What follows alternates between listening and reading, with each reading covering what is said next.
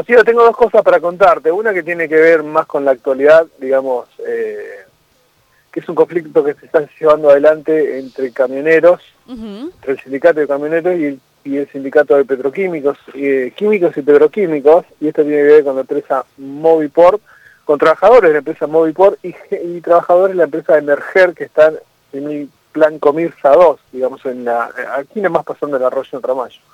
Este, los muchachos, estuvimos hablando con muchachos del sindicato de químicos y nos contaban que el conflicto tiene que ver con que hay unos 40 trabajadores que quisieron afiliarse por decisión propia, como debe ser, por voluntad propia, al sindicato de trabajadores químicos y bueno, se ve que esto no cayó bien en el sindicato de camineros y este conflicto comenzó hace ya un par de días. Sí. Este, hubo un corte el otro día de. Sí, hubo un corte en, la zona de Moviport. Bueno, ahora este, a, través de una denuncia que, que, le realizó, la empresa al sindicato de químicos por este, este conflicto, bueno, ahora se trasladaron a, lo que es el Comirsa 2, que es el interior del plan Comirsa, donde está la empresa Emerger y bueno, eh, y también tiene que ver fundamentalmente porque hubo un despido, este, y bueno, entonces los, los trabajadores del sindicato de, químicos están luchando para reincorporar a ese compañero y que las personas afiliadas a su sindicato, que se les respete eh, su, su voluntad de permanecer en este, en este sindicato y no que sean trasladados a otro. Okay.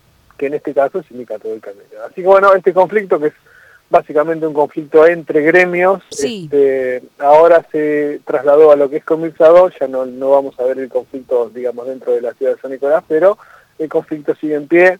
Hubo algunas escaramuzas el día martes, pero bueno, no, no, no se llegó a más, gracias a Dios, así que bueno, ahora están en, plenas negociaciones a ver si se puede destrabar este conflicto. Bueno, ojalá que así sea.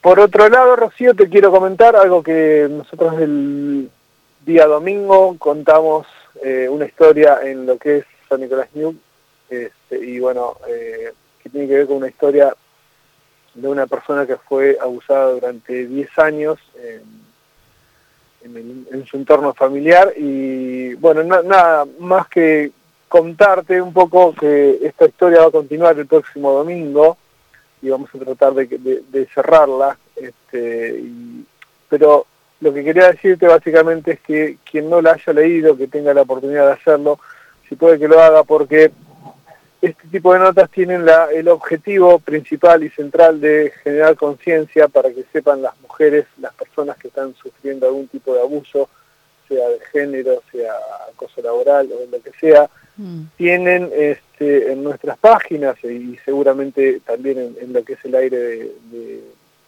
de esta radio, sí, por este, la colaboración o la ayuda, la mano que le podamos dar en este sentido. Y bueno, es, contar un poco esta historia que le sucedió a una mujer que nosotros mm, elegimos llamar Fénix porque, por supuesto, por ahora ella al menos ha decidido no, no nombrarse, no, no, no identificarse.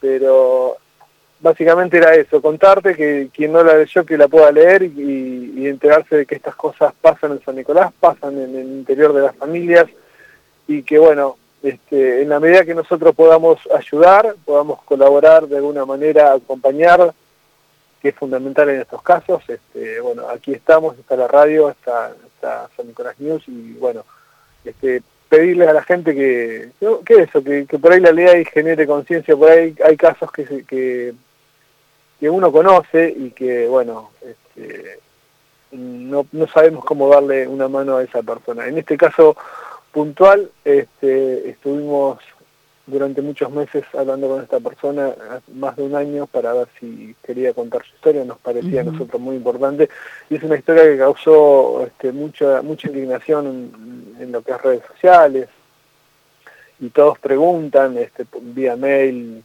si la, si la historia continúa. En realidad no es una no es una novela, sino que es una historia real.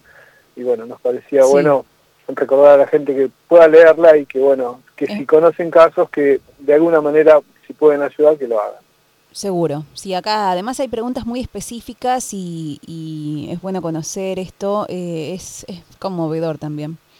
Eh, lamentable, o sea, lamentablemente es algo que, que, que, le sucedió a esta persona y bueno, estaremos entonces al tanto de cómo continúa Hay el cuestiones relato. también, exactamente, hay cuestiones que tienen que ver con, con el acoso laboral también, que es una es un- una nota que también estamos trabajando en este momento, estamos recién dando los primeros pasos.